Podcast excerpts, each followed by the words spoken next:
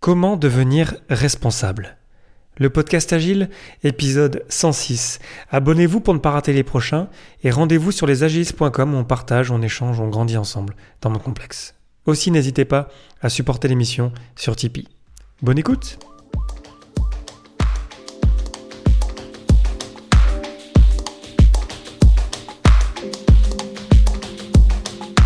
Bonjour, bonsoir et bienvenue dans le monde complexe. Vous écoutez le podcast Agile, je suis Léo Daven et je réponds chaque semaine à une question liée à l'état d'esprit, aux valeurs, principes et pratiques agiles qui font évoluer le monde du travail au-delà.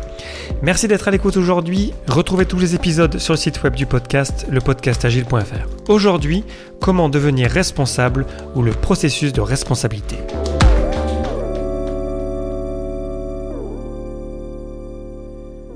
Je participe très régulièrement à des meet-up ici à Zurich, mais avant quand j'habitais à Paris puis à Montréal, j'ai toujours participé à beaucoup de meet-up parce qu'on y apprend beaucoup de choses.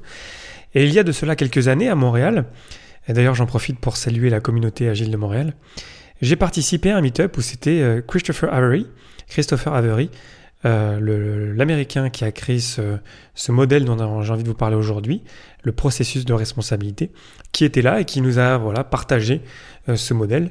Et là où c'est marrant, en fait, c'est que lorsque j'ai préparé euh, cet épisode, l'épisode que vous êtes en train d'écouter euh, maintenant, je me suis rendu compte en fait que j'avais intégré pas mal d'éléments euh, de, ce modèle-là, même si après je l'avais pas forcément révisé. Ça m'a permis de le réviser en fait, de le préparer pour vous aujourd'hui. Et en fait, plus, je, le préparais, plus je, trouvais ça intéressant, et plus je me disais mais comment est-ce que c'est possible que ce soit pas plus connu? Parce que j'ai pas trouvé beaucoup de littérature, il y a pas beaucoup, c'est pas quelque chose qui est encore qui a atteint, je dirais, un niveau de popularité dans la communauté qui est, très élevée. Et donc, euh, c'est d'autant plus pour ça que j'ai envie de vous le partager aujourd'hui, ce, modèle de responsabilité, ce modèle qui nous permet d'évoluer d'état mental à état mental pour devenir plus responsable au quotidien. Alors à quoi ça ressemble le processus de responsabilité de Christopher Avery? Je vais passer sur chaque étape, il y en a sept. Euh, c'est euh, d'après ce qu'il dit des étapes successives qui nous permettent en fait de sentir un peu des états, des émotions qu'on vit au quotidien et qui peuvent nous amener, lorsqu'on arrive à passer d'une émotion à une autre, il appelle ça d'un état mental à un autre, arriver à la septième étape qui est d'être en pleine situation de responsabilité. La première étape, euh, le premier état mental, c'est le déni c'est ignorer l'existence de quelque chose. C'est vraiment, euh, par exemple, euh, ce qu'on peut ignorer lorsqu'on est en rétrospective de sprint et qu'on se dit pas les choses. C'est the elephant in the room, l'éléphant au milieu de la pièce dont on ne parle pas. Le, le déni. se rendre compte qu'en fait que on ne, s'occupe pas des vrais problèmes parce qu'on est dans le déni.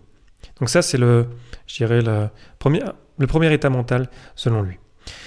Ensuite, le second état mental, c'est l'accusation, c'est blâmer les autres.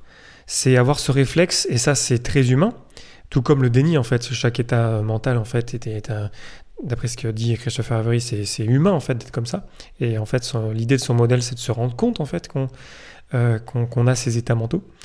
Donc le second c'est l'accusation, c'est blâmer, et euh, pour ça j'ai une petite histoire qui est assez marrante, parce que quand, quand je me souvenais de ce de ce processus-là, de ce processus de responsabilité, je me suis rendu compte en fait que je me servais beaucoup du, ce moment, de ce moment-là, pardon, où je blâmais les autres pour des raisons totalement stupides. Par exemple, je me souviens très précisément euh, blâmer quelqu'un alors que j'étais en train de faire la vaisselle et que j'avais cassé un verre. Alors qu'évidemment, le verre, c'est moi qui l'avais cassé, et c'était pas parce que quelqu'un me parlait, par exemple, que cette personne avait euh, quoi que ce soit à faire avec le fait que j'avais cassé ce verre-là.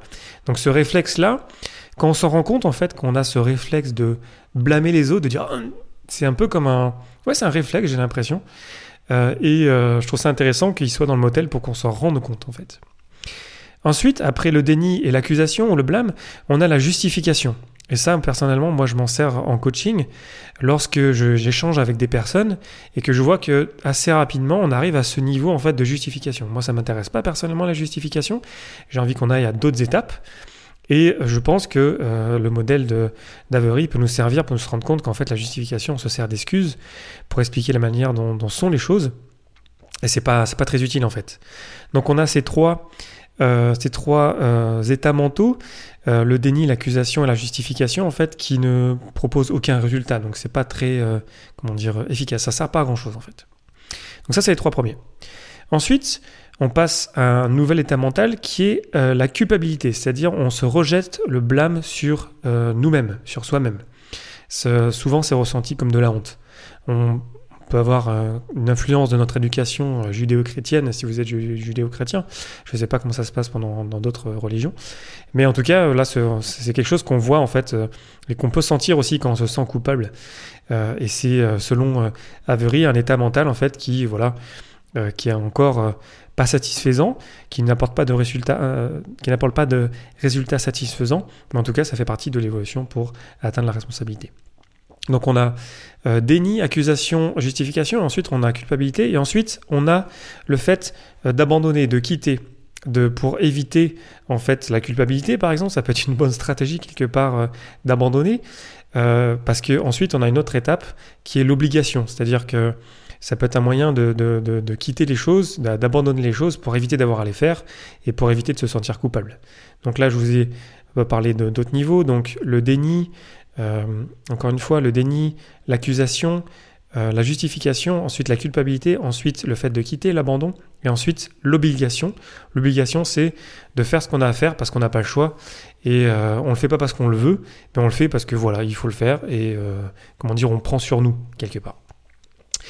Et jusqu'à ce niveau-là, en fait, on n'est toujours pas, selon Avery, à un niveau de responsabilité. On est euh, soit, euh, entre guillemets, forcé de faire les choses avec euh, l'obligation, soit on a abandonné, soit on se sent coupable, soit on justifie, soit on accuse, soit on est dans le déni. Et ensuite, quand on a passé tous ces états mentaux, lorsque vraiment on a, comment dire, évolué, qu'on s'est rendu compte qu'on avait ces réflexes, qu'on s'est rendu compte qu'on pouvait faire peut-être les, choses autrement. Enfin là, sur le modèle, en fait, on a ces mots qui remontent en partant du bas avec le, déni pour arriver jusqu'en haut, jusqu'à l'obligation. Ensuite, on arrive à la responsabilité, au fait d'être en pleine capacité, pleine puissance, je dirais, de, créer, de choisir et de faire des choix et d'être responsable de ce qu'on veut faire. Donc maintenant que vous connaissez euh, ces étapes, ces états mentaux du modèle du processus de responsabilité, je vous invite à faire une petite activité euh, avec moi. C'est euh, tout d'abord d'essayer de vous remémorer un moment ou quelque chose dans quoi vous êtes dans le déni. Donc quelque chose que vous, que vous refusez de voir, quelque chose qui vous savez que c'est là, mais vous l'ignorez. Et je vous laisse quelques secondes pour penser à ça, quelque chose qui en fait que vous daignez quelque part de voir ou d'accepter.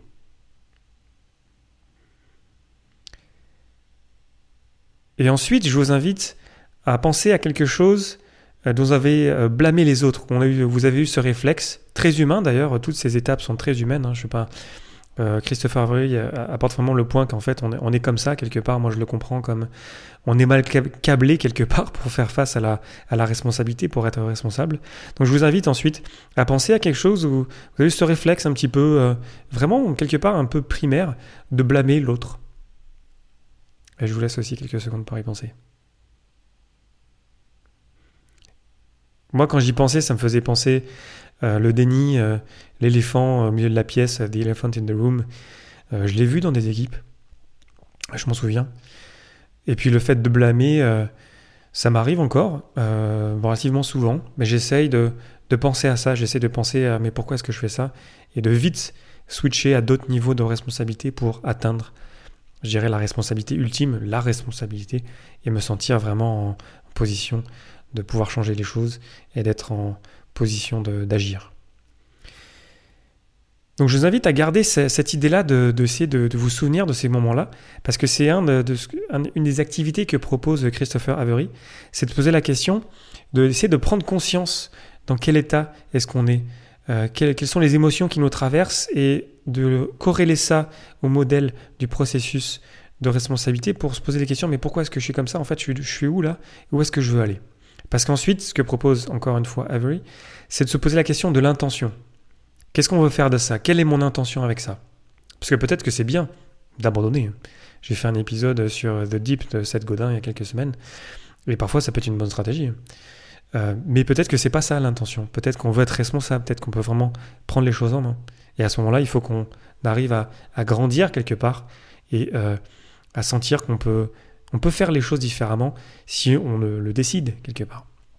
Donc, une activité, c'est la prise de conscience. Ensuite, une autre activité, c'est l'intention. Quelle est mon intention Et ensuite, c'est la confrontation. C'est faire face à ce qui est réel, vraiment ce qui est vrai.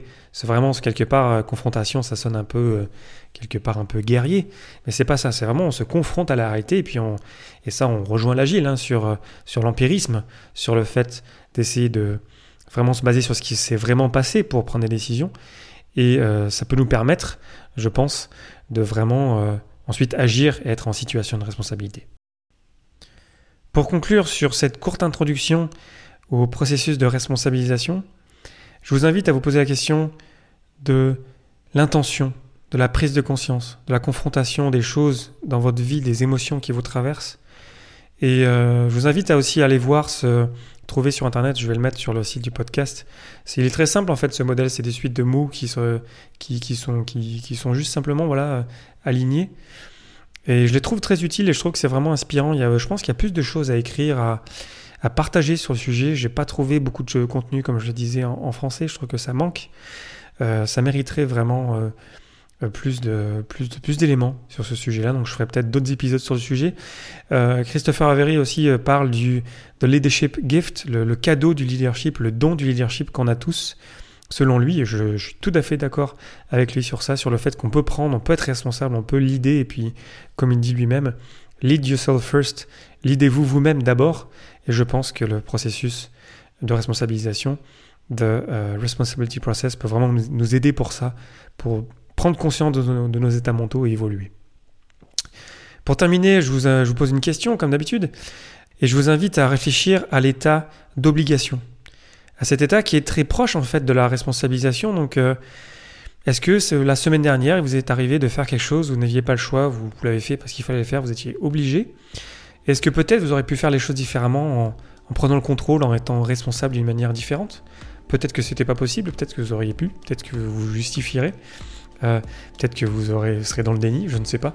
Mais je vous invite à réfléchir à cet état de l'obligation qui est assez proche de la responsabilisation et qui pourrait vous aider à atteindre un autre niveau. Voilà, je vous remercie de m'avoir écouté. C'était Léo Daven pour le podcast Agile et je vous souhaite une excellente journée et soirée.